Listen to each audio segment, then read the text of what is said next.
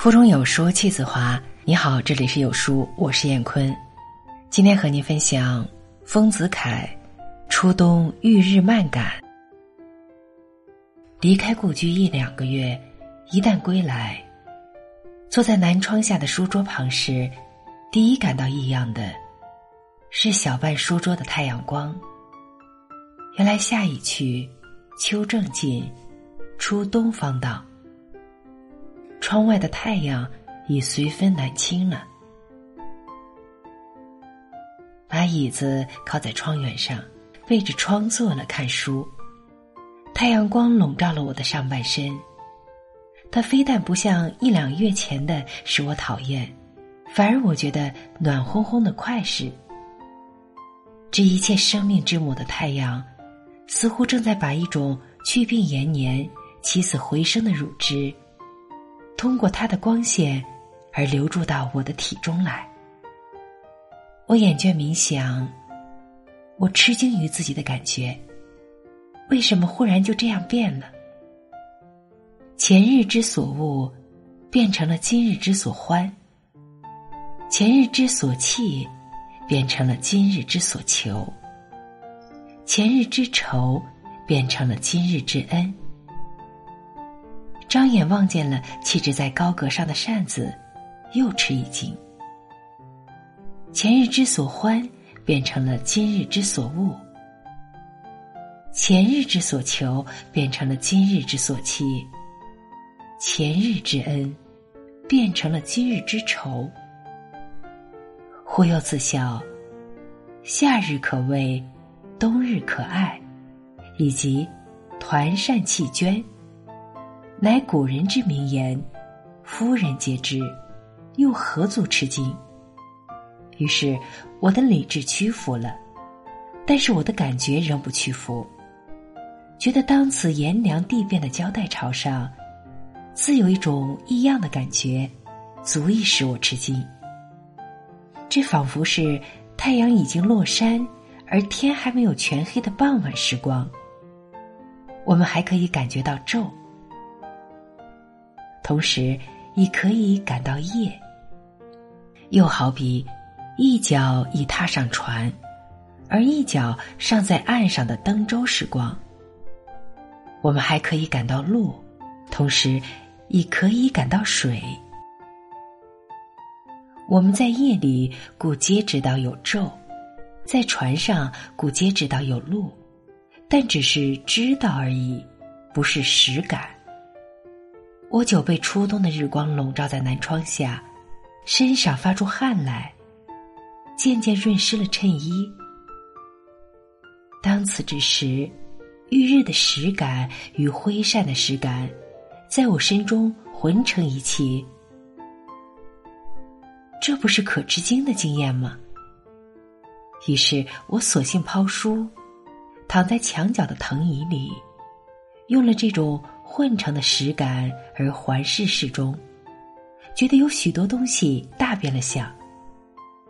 有的东西变好了，像这个房间，在夏天常嫌弃太小，洞开了一切窗门还不够，几乎想拆去墙壁才好。但现在忽然大起来，大得很，不久将要用平围把它隔小来了。又如岸上这把热水壶，以前曾被茶缸去注到碗橱的角里，现在又像纪念碑似的矗立在眼前了。棉被从前在伏日里晒的时候，大家讨嫌它既笨且厚，现在铺在床里，忽然使人悦目，样子也薄起来了。沙发椅子曾经想卖掉。现在幸而没有人买去。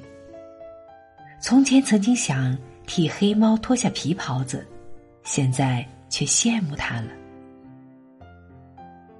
反之，有的东西变坏了，像风。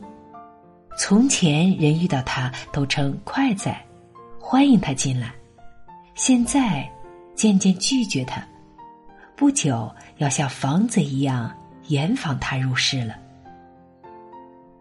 犹如竹榻，以前曾为众人所保，集一时之荣，现在已无人问津，形如枯槁，毫无生气了。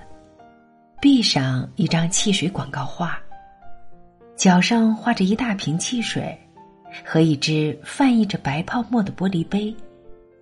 下面画着海水玉图。以前望见汽水，口角生津；看了海水玉图，恨不得自己做了画中人。现在这幅画几乎使人打寒噤了。裸体的杨姐姐跌坐在窗口的小书架上。以前觉得她太写意，现在看她可怜起来。希腊古代名雕的石膏模型维纳斯立像，把裙子推在大腿边，高高的独立在凌空的花盆架上。我在夏天看见他的脸孔是带笑的，这几天望去。忽觉其容有醋，好像在悲叹他自己失去了两只手臂，无法拉起裙子来御寒。其实，物何尝变相？是我自己的感觉变判了。感觉何以能变叛？是自然教他的。自然的命令何其严重？夏天。不由你不爱风，冬天不由你不爱日。自然的命令又何其滑稽，在夏天定要你赞颂冬天所诅咒的，在冬天定要你诅咒夏天所赞颂的。人生也有冬夏，童年如夏，成年如冬，或少壮如夏，老大如冬。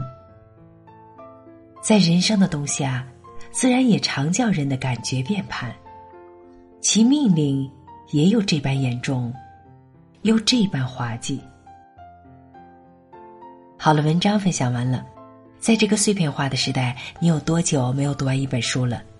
私信回复“有书君”即可免费领取五十二本好书，每天有主播读给你听。我是闫坤，再见。